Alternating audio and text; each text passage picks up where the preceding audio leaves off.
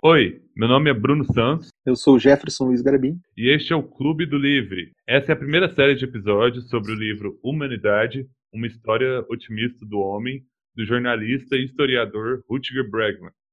A proposta do livro é repensar o nosso modo de olhar para o ser humano, e aqui nós vamos destacar alguns pontos do livro e propor algumas reflexões. Jefferson, você quer começar falando sobre a capa do livro? Exatamente. Gostaria de começar falando um pouco sobre a arte da capa, porque ela levantou uma, algumas dúvidas né, em relação ao que cada um entendia uh, pela representação da capa, pelo menos essa edição em português, que, ao meu ver, uh, parecem digitais, assim, né? Mas foi questionado o que, que seriam esses is na capa, e alguém levantou a possibilidade de serem pessoas, representações, representação de pessoas, né? Esse I seria de individual e que todas elas comporiam a humanidade em si, né? Tem essa digital assim como um, ser à parte, né? A humanidade como um todo. Não sei se tu tem alguma impressão da capa. Será que a gente então tem uma impressão digital única e a nossa história é única? Será que é isso que o autor estava querendo contar pra gente? Essa é a impressão que me dá. Né? Não, não, não temos um veredito em relação a isso, mas eu acho que é uma interpretação é livre. Né? Uma das interpretações talvez seja essa e é a que eu mais me identifiquei. Em relação ao subtítulo, eu, eu acho que na tradução dele saiu uma história otimista do, do, do homem, mas há que se ressaltar que, na verdade, o título original é Humankind, A Hopeful History, que é um pouquinho diferente, né? É, é diferente otimista de esperançoso. Então eu acho que isso também tem que ser observado, assim, já na capa, né? É, é, engraçado pensar numa história esperançosa, porque a gente presume que a história já passou, né? É, e esperançoso dá uma impressão de futuro, então, para mim, soa contraditório. É, e eu acho que assim, a história otimista do homem é um pouco diferença de esperança, mas eu concordo contigo, dá uma sensação, a esperança remete realmente a um futuro, né? Uma coisa que me chamou atenção nessa capa, logo que eu vi que a proposta era ler esse livro, eu vi que a capa trazia uma frase do Yuval Harari, dizendo que esse livro ajudou ele a enxergar uma, a humanidade sob uma nova perspectiva. Fez ele enxergar a humanidade sob uma nova perspectiva. E eu senti isso como uma espécie de aprovação dele ao livro, né? Então, eu, antes de saber do que se tratava o livro, assim, isso me, já me trouxe uma ideia de que o livro tende a ser bom, né? Tem uma frase do. Tem uma aprovação do Harari já na capa. Eu tenho, eu tenho um certo pé atrás com novos olhares, novas perspectivas, principalmente porque, sei lá, é um, um programa que eu, que eu não assisto, mas que eu conheço que existe no Brasil, por exemplo, chama-se Brasil Paralelo. E é uma nova perspectiva sobre a história do Brasil e sobre a história do mundo, inclusive. Então, eu sempre fico um pé atrás, mas o Harari ele tem nome, então a gente dá um voto de confiança. Eu gostaria de ressaltar, Bruno, que a, a nossa proposta aqui é lermos o, o, o, livro e fazermos essa avaliação sobre o livro, mas que não é uma não é uma forma técnica de avaliação do livro, é um são as impressões de leitores comuns, né? Eu sou formado, por exemplo, em arquitetura e urbanismo, não tenho nenhuma ligação com letras ou algo assim, então, deixando claro que a nossa visão do livro não quer dizer, não reflete exatamente o que o livro quer passar. São as nossas impressões, né? Gostaria de deixar isso bastante claro. E que é justamente para gerar essa discussão do, do, do, que o livro traz, do que um leitor comum entende da mensagem do autor, e para a gente debater isso acaba ficando bem livre. Por isso que é o Clube do Livre, acaba ficando bem livre de interpretações. Acho que a gente vai abordar assim, de uma forma bastante dinâmica e aberta. Positivo. Vamos começar com a epígrafe? Uhum. Então, já no começo do livro, o autor traz uma frase que eu acho importante que diz assim: O homem se tornará melhor quando você lhe mostrar como ele é. Então, no prólogo, o Rutger Bregman já vai trazer uh, uma situação de calamidade, tá? Que ele traz no prólogo como uma situação, um cenário na Segunda Guerra Mundial, em que Londres está foi bombardeada e ele vai trazer alguns dados desse bombardeio, que foi um período que ele chamou, ah, foi um período conhecido como Blitz, né? E ele diz no livro já que ele dá alguns dados que 80 mil bombas foram lançadas sobre Londres, que 40 mil pessoas morreram no, no Reino Unido, e então que esses ataques tinham como objetivo uh, atacar o moral dessa população. Porque as pessoas que estavam coordenando esse ataque acreditavam que ia gerar um caos coletivo e assim ia ser mais fácil de, de vencer a guerra, enfim, né, ia gerar um caos, porque entendia-se na época que uh, em uma situação de calamidade ia despertar o pior do ser humano. E aí o Bregman vai trazer uma visão de que não, que na verdade aconteceu exatamente o contrário. Exato, e aí depois ele pula que não só como não aconteceu o contrário, como também a mesma estratégia foi repetida quando Londres foi atacar a Alemanha. E aí é, é interessante notar que é, essas estratégias de guerras elas eram difundidas a partir de um livro que era bem famoso entre governantes, que chama-se, uma tradução livre, Psicologia das Multidões. É, o autor traz até, o Bregman, né, traz até uma frase do livro que o homem desce vários degraus na escada da civilização quando a situação de normalidade ela é retirada. Então estaria fazendo uma alusão direta a esse ataque. E aparentemente não foi o que aconteceu, né? É, ele traz um relato ali de um psiquiatra que teria visitado um local que foi bombardeado e a descrição dele sobre esse pós-bombardeio é bastante diferente dessa visão que, que tinha esse autor, né, do que se acreditava, né. É descrito no livro que essa pessoa teria, teria encontrado uh, crianças brincando na calçada, os consumidores indo às compras, enfim, exemplificando um cenário de, tipo, mesmo naquele cenário de guerra, a vida deles tinha continuado e que eles estavam uh, se ajudando mutuamente e que estavam seguindo a vida da melhor maneira possível. Não fugiram, não entraram em pânico, na verdade tiveram que reagir de uma forma bastante coerente até para superar aquele momento, né? E aqui, nesse ponto do prólogo, eu quero ressaltar algumas coisas que me incomodaram. E a primeira, eu não sei para você, Jefferson, mas o autor está descrevendo essas situações de guerra, de pessoas que perderam parentes, famílias, e ele quer, e ele, o autor quer ressaltar que ainda assim a moral da população não foi abalada. Só que aí no, nesse meio tempo ele vai descrever, inclusive, que as pessoas estavam na verdade bem humoradas, fazendo piadas sobre como essas pessoas estavam cheias de energias e etc. Qual foi a sua impressão? É uma forma é, é um pouco cômico assim de ler, né? Eu até achei interessante a forma com que ele traz ao mesmo tempo que é um pouco polêmico, né? Porque a princípio é um cenário que você espera é, sempre é retratado como com muita dor, com muito sofrimento, é, porque enfim foi um momento realmente de destruição, de muitos mortos, né? Mas como a proposta do autor é outra, é, é mostrar justamente a reação positiva que as pessoas tiveram. Tem algumas partes que é engraçada, por exemplo, que ele fala que, que muitos prédios foram danificados por causa das bombas e tal. E aí ele diz assim que um dos comerciantes escreveu na fachada: "Estamos mais abertos do que o normal". Então ele faz algumas piadas em relação a isso que, ao mesmo tempo que é um pouco engraçado, eu me senti um pouco constrangido com a forma que ele colocou no livro, né? Descreveu, às vezes até senti até uma certa romantização daquele momento de dificuldade, assim, né? Que eu, eu confesso que me incomodou um pouquinho. E ele descreve também que a saúde mental melhorou, que o alcoolismo diminuiu e houve menos suicídios do que em tempos de paz. O que, que tu me diz sobre isso, Bruno? É, eu não sei se é um convite para a gente provocar novas guerras, porque, sei lá, aparentemente, se a saúde pública vai aumentar, eu acho que, na verdade, pelo os pontos que ele destacou, eu só vi pontos positivos nisso aí. Será que é, é, esse seria o convite para uma terceira guerra mundial?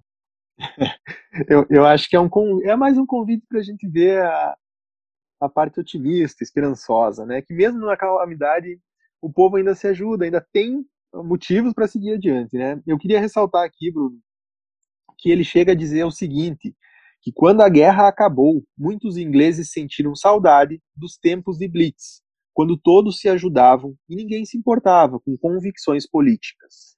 Essa Olha, parte me chamou muita atenção. O que, que você acha que remete a isso aí? Olha, eu não sei você, mas eu prefiro ficar discutindo é, cargo de presidente e roubalheira em Brasília do que me preocupar se vai cair uma bomba na minha casa hoje e amanhã, porque meu, meu vizinho resolveu dar as caras e e resolveu me ajudar. Eu prefiro ele no canto dele e eu no meu. Esse trecho, Bruno, me, me fez pensar um pouco na pandemia. Quando ele fala que não importavam as convicções políticas, né, que as pessoas... Me incomodou, ele falou que as, falando que as pessoas sentiriam saudades do, do tempo em que elas foram bombardeadas, né, eu achei um tanto quanto controverso. Mas entendi o que ele quis dizer. Ele quis dizer que era um período em que as pessoas estavam se ajudando tanto que, que as pessoas sentiram falta daquilo. Então, falando ali das convicções políticas, Bruno, que o, o, pessoal disse que nesse período de calamidade, essas convicções não importavam muito, né? Porque as pessoas estavam mais preocupadas em se ajudarem, então uh, despertou nelas um, uma colaboração que, que, não importava muito o que cada um pensava, as ideologias ficaram de lado e tal. Pensando no contexto da, da, da pandemia que está acontecendo e, e se tratando do Brasil especificamente, onde já morreram 550 mil pessoas, uh, o que você falaria, Bruno, em relação a esse paralelo, assim, de será que a gente está vivenciando isso no nosso momento de calamidade? Teve, teve uma época da, no começo da nossa pandemia em que diziam muito que a gente ia ver a nação como um, um só irmão, que nós a doença não atingiria pobres e ricos da mesma maneira, que seria a doença que não faria distinção de classe. E acho que mais de um ano depois disso, a gente pode dizer que a, a história não foi bem essa, né? Claro que a gente teve, principalmente, principalmente no começo, a gente via muitas doações, pessoas que estavam preocupadas em ajudar, mas é, o ritmo dessa solidariedade parece que não foi no mesmo rumo que a pandemia. A pandemia continuou e essa solidariedade a gente só viu caindo com o passar do tempo. Então, não sei. É, talvez seja um exemplo só pandêmico, seja algo característico da pandemia, mas não me parece que a gente viu o melhor da solidariedade humana nesses últimos anos. É logo que o autor puxou para esse lado, né, de querer dizer que, a, que despertava o melhor da humanidade em momentos de calamidade, foi inevitável não pensar no nosso momento. Que por mais que não seja um momento de guerra, a gente está passando por uma dificuldade muito grande que, que, precisa da colaboração do todo, né? Então, do meu, eu fiz essa avaliação, né? Será que a gente está vendo isso que o Bregman traz no livro? Se a gente está vendo isso na vida real? E da minha parte, eu acho que eu vejo um misto dos dois. No começo, a gente viu muita colaboração, todo mundo se ajudando, mas tem um, lado desalentador que com o passar do tempo a gente também viu muita muita coisa ruim surgindo né, nas pessoas, pessoas que contestavam o comportamento que a gente deveria ter, sem se preocupar no, no efeito que isso causaria para os outros, né, botando o seu interesse individual na frente do outro. Por exemplo, eu estou mais interessado em fazer a minha caminhada e minha corrida no parque do que contribuir com a causa de que a gente tem que ficar em casa nesse momento, até para mostrar colaboração e tal. As pessoas não viam muito que isso poderia afetar o comportamento das outras pessoas, né? Porque uma coisa leva a outra, né? Você vê uma pessoa saindo, ah, eu também quero sair. E assim vai, né? A resistência de algumas pessoas de usar máscara. Enfim, e, e eu acho que a gente também não chega. Agora já retornamos ao ponto em que as nossas convicções políticas voltaram a estar à frente de tudo, né? Antes da solidariedade pelo menos da, da, minha perspectiva, do que eu vejo hoje no Brasil, acho que as convicções políticas não foram inabaladas. Talvez, Bruno, porque não chegamos a ter um cenário tão visível de calamidade quanto uma guerra, onde você vê os prédios destruídos, você vê os corpos na rua, você vê. Né, eu acho que quem, talvez quem, quem esteve mais em contato direto na pandemia, na linha de frente, esteja vendo a coisa mais uh, real, a coisa mais crua, né, essa, essa dor mais de perto. Então talvez seja um reflexo disso, né? De, de, de, que aparentemente você não vê o vírus, né? Você não vê essas. Você fica sabendo de notícias e tal. Então, até essa coisa de contestar as notícias, eu acho um pouco. Então, eu acho que é uma, um misto dos dois. Mas é algo que, que fica, fica aí para discussão das pessoas, o que cada um viu, né? E aí, no final do prólogo, o, o autor vai trazer a seguinte a seguinte afirmação. Tem um trecho do livro que eu gostaria de ler do final do prólogo que diz o seguinte: Até hoje, muita gente continua acreditando que a resiliência demonstrada pelo povo inglês durante a Blitz pode ser atribuída a uma especificidade britânica, mas não é característica de um povo. É algo universalmente humano. beleza, Jefferson. Agora, falando sobre, começando a falar sobre o capítulo 1, que chama Um Novo Realismo, eu quero tomar liberdade de citar o primeiro parágrafo em que ele começa falando. Este livro é sobre uma ideia radical. Uma ideia que há muito se sabe que deixa governantes nervosos. Uma ideia negada por religiões e ideologias, ignorada pela mídia e apagada dos anais da história do mundo. Ao mesmo tempo, é uma ideia legitimada por praticamente todos os campos da ciência. É uma ideia corroborada pela evolução e confirmada no dia a dia. Uma ideia tão intrínseca à natureza humana que passa despercebida. E aí, um pouco depois, ele pega e fala: E qual ideia é essa? É a de que, no fundo, a maioria das pessoas é bastante decente. Eu só quero ressaltar que a gente começou citando isso porque tem em mente esse parágrafo é fundamental para entender o texto, porque ele levanta alguns pontos que a gente sabe que ele vai destrinchar ao decorrer do livro, né, Jefferson?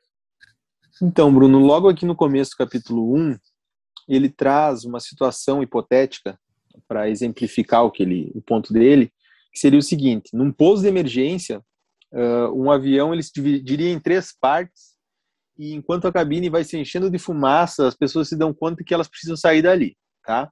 E aí ele vai contrapor duas situações. A primeira é no planeta A, pessoas se preocupam umas com as outras e perguntam: vocês estão bem? Elas se ajudam. Abre aspas, ele fala assim: as pessoas estão dispostas a sacrificar a própria vida, mesmo por estranhos que nunca viram. Essa é a descrição do planeta A. Na situação do planeta B, cada um cuida de si, instala-se o pânico, pessoas se empurram, se atropelam, e abre aspas, crianças, idosos e portadores de deficiência são pisoteados. Vamos dizer que ele dramatiza bem, ele, ele enfatiza bem situações bastante opostas, né, do planeta A e do planeta B. É, é bastante, vamos, eu da minha forma de ver, assim, até exagerado. Mas, enfim, vendo essa descrição que ele coloca no livro, Bruno, para ti, em qual planeta nós nós vivemos? Olha, eu não sei se ele foi muito feliz no, no exemplo, porque eu acho que num acidente de avião, particularmente, eu acho que eu ficaria desesperado. Não sei se eu sairia, se eu estaria entre os pisoteadores, espero que não, mas é, eu acho que num acidente de avião é mais ou menos cada um por si, porque muita ajuda que não atrapalha. E acho que nesse tipo de, bem nesse tipo de acidente, eu acho que qualquer ajuda seria talvez atrapalhar. Mas, num geral, assim, uh, trazendo isso, digamos, para um, o dia a dia da nossa vida, né? Porque o autor traz essa pergunta, ele pergunta em qual planeta nós vivemos, né? Então, trazendo esse exemplo que ele traz do, do avião, trazendo mais para nossa vida, assim, tu, tu, Bruno, tu acredita assim que no geral vivemos mais no planeta A ou no planeta B? Planeta, planeta B, com certeza, planeta B.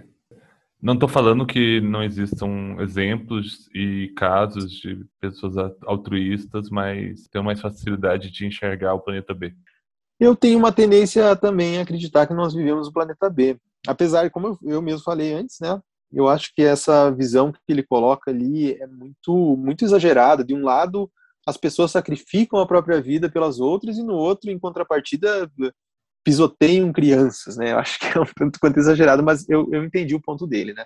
E no ponto dele, realmente, eu também acredito que a gente tem uma tendência a viver mais no planeta B.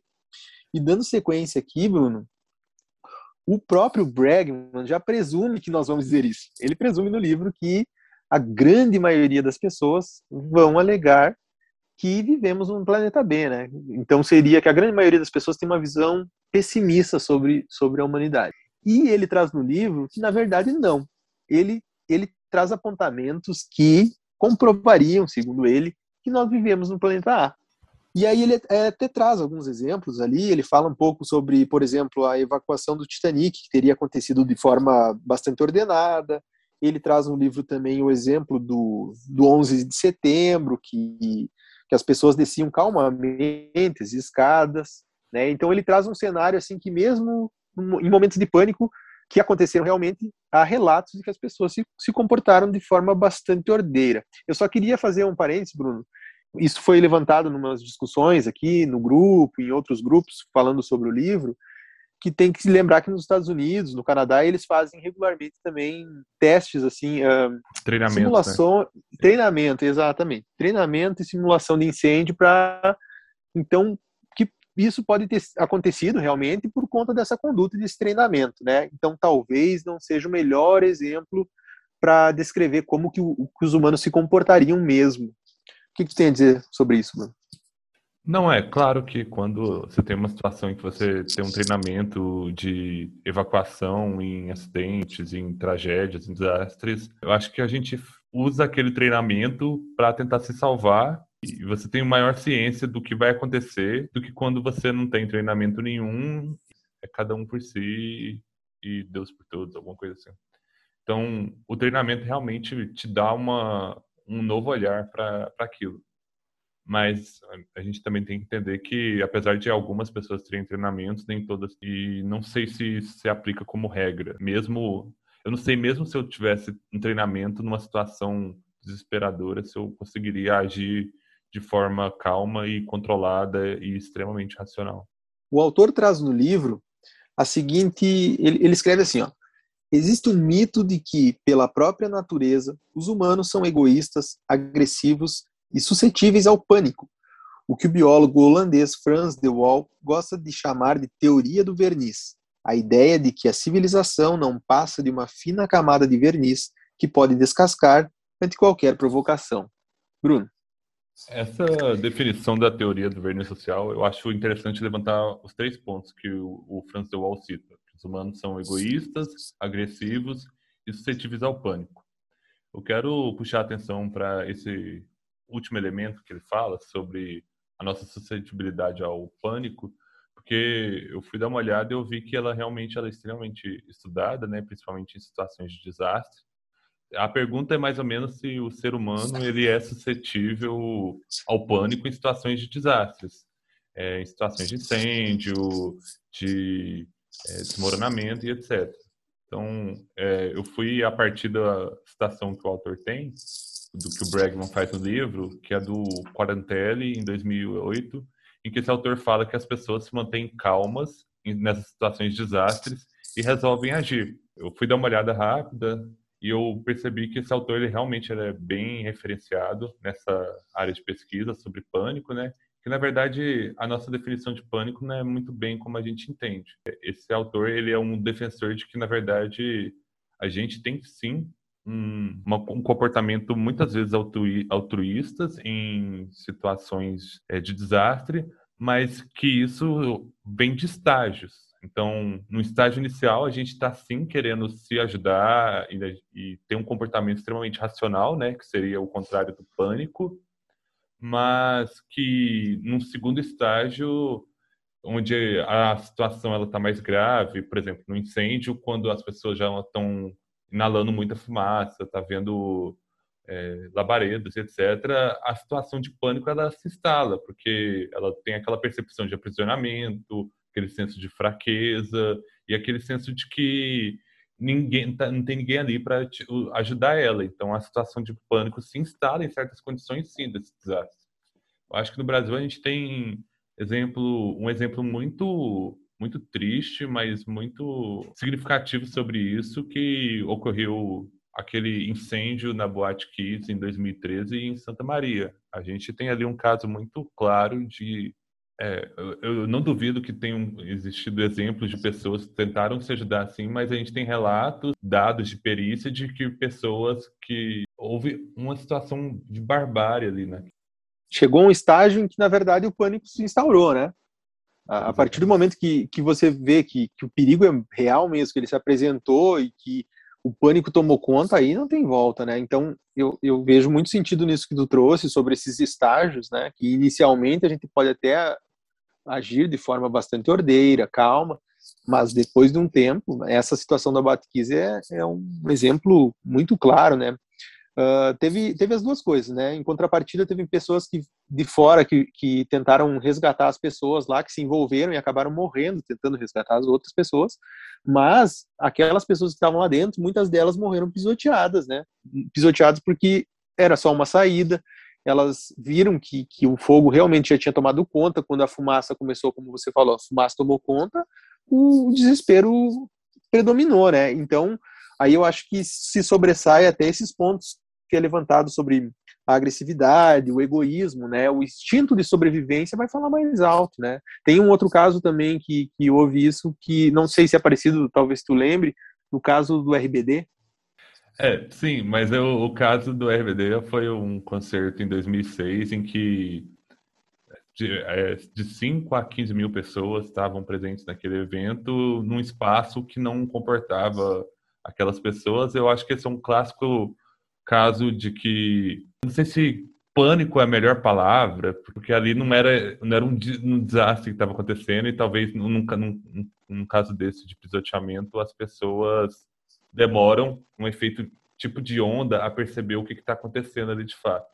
Mas é, para mim, é um caso clássico em que a racionalidade ela não, não é o primeiro fator do comportamento, né? Não é como se a gente estivesse se comportando de forma ordeira e extremamente racional, né? Porque é também uma tragédia e, e mostra para mim um dos alguns dos piores lados do ser humano.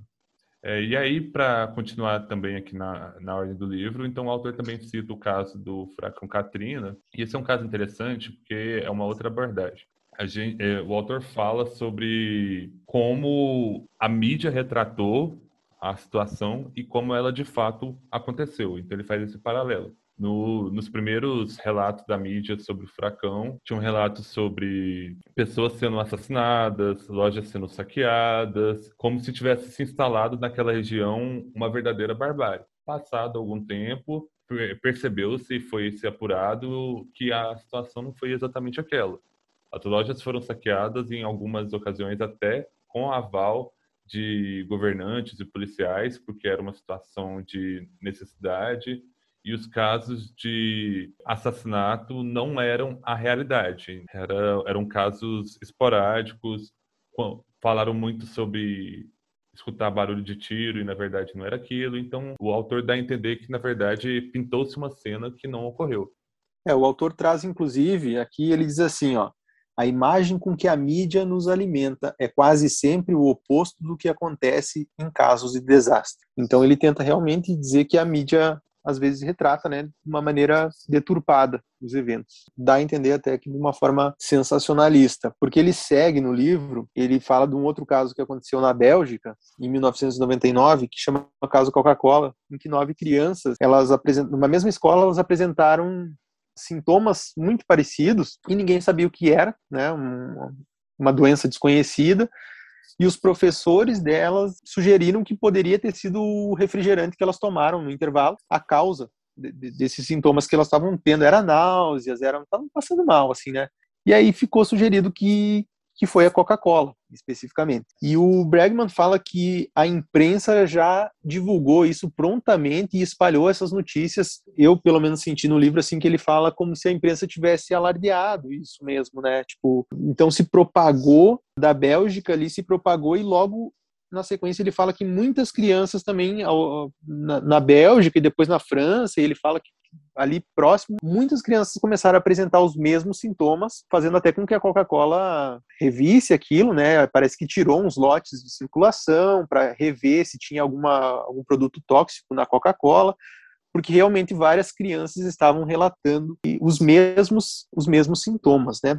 Só que daí o Bregman traz o seguinte, que meses mais tarde, os toxicologistas não detectaram nada no refrigerante. E os exames daquelas crianças que, que, que estavam doentes também não mostraram nada. E aí ele vai trazer no livro que esse caso pode ter sido um caso onde as notícias teriam, tipo, como se as notícias tivessem criado essa realidade e todas elas acreditaram que estavam doentes e isso teria influenciado de alguma maneira, né? Então o Bregman fala o seguinte, que algumas coisas são verdade, digamos verdades absolutas, tá? Por exemplo, um mais um é dois, né? Então que algumas coisas são verdade, Abre parênteses. Outras têm o potencial de ser verdade se acreditarmos nelas. Nossa convicção torna-se o que os sociólogos chamam de profecia que se autorrealiza. Então, ele vai trazer no livro esse conceito da, da profecia que, que se autorrealiza, que seria o inverso de um efeito placebo, né? Que ele faz essa abordagem sobre os placebos, de como que, os placebos agem, que a pessoa toma um remédio achando que vai melhorar, mas não tem remédio ali e ela realmente melhora, e que o inverso disso seria o efeito que ele chama de efeito nocebo. Então, esse caso do, da Coca-Cola é um ótimo exemplo para a gente começar a falar de efeito placebo, né? Porque o psicológico seria o principal fator que teria desencadeado essa histeria coletiva. Então, o que seria o efeito placebo? O efeito placebo é quando algo que não deveria ter nenhuma ação acaba tendo algum tipo de ação. Por exemplo, um comprimido que ele é inócuo, mas um fator psicológico da pessoa acredita que aquele comprimido vai ter um tipo de ação principalmente positiva, né? Então, seria o nome placebo. Tem algumas coisas nessa, nessa parte do livro que me incomodam, e ela começa quando ele cita que, para citar o exemplo do, do Bregman, se seu médico receitar um comprimido falso e disser que vai curar essa doença, há uma boa chance de você se sentir melhor. Primeiro, porque placebo, ele, ele, é, ele é extremamente estudado na ciência, mas ele também não é nenhum fator milagroso. Então, a gente acho que algumas coisas são. Essa frase sou exagerada para mim. Sinceramente, o que mais me incomodou é quando ele continua falando. E o maior dos placebos? Cirurgia. Vista um avental branco, aplique anestésico, depois saia da sala para tomar um café. Quando o paciente acordar, diga que a operação foi um sucesso. Eu preciso destacar essa frase aqui porque ela é um claro exemplo de desinformação. A frase ela é fala mais do que ela deveria falar e eu posso até entender que o autor estava querendo fazer um jogo linguístico, uma piadinha com a situação, mas ela ela é enganosa e olha só, ele continua aqui então no próximo trecho. Um abrangente estudo conduzido pelo British Medical Journal comparando verdadeiros procedimentos cirúrgicos com falsas cirurgias, em casos de dores nas costas e azia, revelou que os placebos funcionaram em três quartos dos casos e em metade foram tão eficazes quanto o verdadeiro procedimento. Então a gente tem dois, a gente tem na verdade tem dois problemas aqui. Por quê? A primeira frase dele falando que a cirurgia seria o maior dos placebos. Hum, uma pessoa desatenta ela poderia olhar para essa frase e talvez acreditar que a cirurgia não funciona. Mesmo que embaixo ele situe e se localize um pouco mais na situação, é, quando ele fala em casos de dores nas costas e azia, é um é como se fosse uma nota de rodapé, ele não dá enfoque naquilo, a pessoa já está espantada que a cirurgia seria um desses placebos. E aí eu fiquei curioso, eu fui dar uma olhada na referência que ele cita, né, desse, desse trabalho, e é uma revisão sistemática sobre o efeito de falsas cirurgias, como, como que isso teria um fator desencadeador de melhora nesses pacientes, né? E aqui eu quero citar esse trabalho de maio de 2014, né, que, que é o trabalho cita, eu quero falar o, o trechinho do trabalho dos métodos que é os ensaios investigaram condições pequenas e que não eram life-threatening, obesidade e refluxo gastrointestinal. O tipo mais comum de intervenção é endoscopia. Então, olha a diferença entre uma endoscopia, que geralmente é utilizada para casos de é, refluxo gastrointestinal, em que se sabe que o principal fator de muitos desses casos é um fator extremamente psicológico, e falar que é a cirurgia seria um placebo. Se você tiver com uma apendicite, não basta fazer um corte na sua barriga e costurar. Você precisa retirar o apêndice. E aí eu preciso só contestar também esse próprio trabalho que ele cita, por quê? Porque tem uma revisão de março de 2020 que condena esse tipo de estudo, não desvalidando por completo, mas que aponta diversos problemas nesse tipo de estudo. Aqui eu quero destacar um trechinho desse trabalho que fala: houve um relato limitado e inconsistente de informações sobre a justificativa do estudo, fornecimento de informações aos pacientes, métodos usados para minimizar o risco e padronização e monitoramento da aplicação da intervenção. Então, se esse tipo de estudo já tem problema no método, como é que ele pode ser base para fazer esse tipo de afirmação. Então, o autor ele utiliza informações que são factuais nesse momento, mas ele conta uma mentira, porque essa informação de o maior dos placebos, a cirurgia, ela é extremamente enganosa. E isso me preocupa, me preocupou deveras a hora que eu parei e li esse livro, porque eu não acreditei que o autor estaria fazendo isso num livro que, pelo menos a priori, se propõe a ser de divulgação científica. Eu achei bastante controversa essa parte também, achei interessante esse ponto que tu trouxe, porque realmente, na primeira vez que você lê, fica um, um pouco estranho, né? Dizer que o maior placebo é a cirurgia. Eu, eu confesso que eu fiquei um pouco espantado, e eh, depois que tu trouxe essa explicação, eu acho que fica um pouco mais claro, né? O que, que realmente aconteceu ali. Mas eh, no livro, realmente eu achei essa, essa, essa, essa informação um tanto quanto controversa. Assim, me gerou um desconforto quando li apesar de eu entender que ele está falando aqui né, desse efeito que as ele, o ponto dele é que ele quer falar o quanto as notícias nos afetam, né?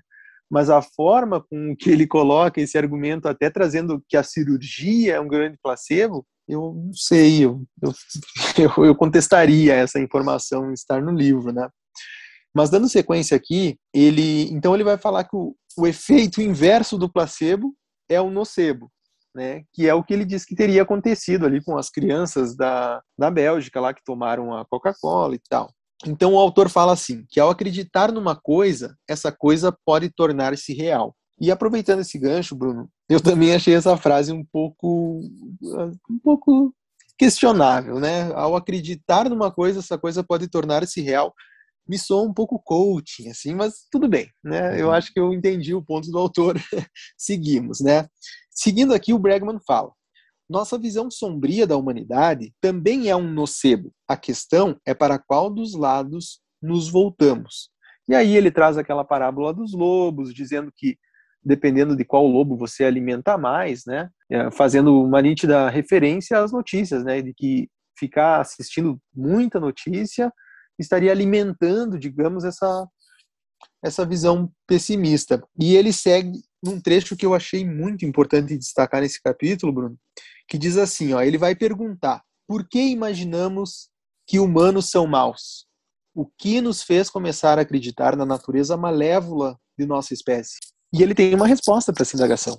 Para o Bregman, a resposta são as notícias, que seriam como uma droga que provoca, abre, parênteses, abre aspas, uma falsa percepção de perigo, ansiedade, desânimo, sensação de desamparo, desprezo e hostilidade para com os outros e dessensibilização. Ele diria que as notícias são danosas à saúde mental. Eu achei essa abordagem um pouco perigosa, Bruno. Quer comentar sobre isso? Olha, eu quero comentar que eu não sei como é que é na realidade do, do Bregman na Holanda, mas eu acho que as notícias aqui elas não trazem uma falsa percepção de perigo. Eu acho que elas só trazem uma, uma sensação real de perigo, porque é, é, e aí é mais do que o que eu acho, é o que as coisas como elas são novamente. E dessas, dessa frase que você comentou também, o que mais me preocupa é quando ele fala que notícias, segundo dezenas de estudos, são danosas à saúde mental. O autor ele passa essa mensagem, eu fico me perguntando qual que seria a alternativa então? Né? A alternativa então seria eu me alienar?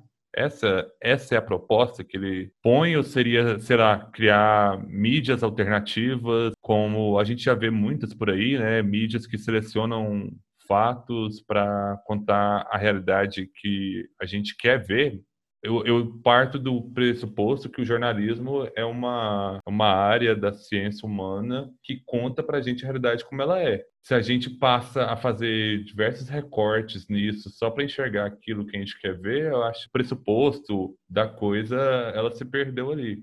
Eu acho mais danoso à minha saúde mental um processo de alienação do que um processo de informação. É, ele diz que essa visão turva da natureza humana vem funcionando como nocebo há décadas. Para mim fica bastante claro que ele está querendo dizer que o noticiário seria sensacionalista e, e, venderia só notícias ruins, né, porque elas venderiam mais, e que isso de certa forma está contaminando nossa nossa percepção sobre o mundo, né? Que é isso que para mim fica bastante claro, né? Que ele a, a, posição dele que seria isso que faz com que a gente veja o ser humano como um ser humano ruim, né? De, de natureza ruim. E na sequência eu achei um trecho muito curioso que ele fala assim, ó, de grandes pensadores. Aí ele cita Uh, grandes pensadores como Tucídides, Agostinho, Maquiavel, Hobbes, Lutero, Calvino, Burke, Bentham, Nietzsche, Freud e os patriarcas fundadores dos Estados Unidos tinham a própria versão da teoria do verniz da civilização. Todos acreditavam que vivemos no planeta B. Essa visão cínica já circulava entre os gregos antigos. Eu achei curioso, Bruno, porque ele traz uma série de pessoas que tinham a sua própria teoria do verniz e que contrapõem a visão dele, e são nomes de peso, né? Que que tu, qual a tua Sim, percepção é... sobre essa parte? Eu, fã de, de Nietzsche, de Freud, é, eu me espantei um pouco quando eu vi isso, ainda mais essa extensa lista. Claro que a gente tem nomes polêmicos como Maquiavel, Maquiavel sempre foi polêmico, mas a gente tem outros grandes nomes aí e aqui eu preciso destacar quando ele vai falar do, do meu querido, e aqui eu vou falar meu querido, porque ele também utiliza um, um verbete parecido, né? Meu querido Charles Darwin, quando ele fala: no século XIX, Charles Darwin surgiu em cena com a sua teoria da evolução, que também logo foi tratada como verniz. A teoria da evolução de Charles Darwin, eu não sei para ele, mas para mim é a minha teoria também, porque ela é a teoria da evolução. É, eu não sei é, o que que, que que o autor queria aí. Eu entendo que talvez o autor queira. Eu entendo que o autor ele quer trazer o seu, a sua nova novo realismo, né? Como é o título do capítulo e tudo mais.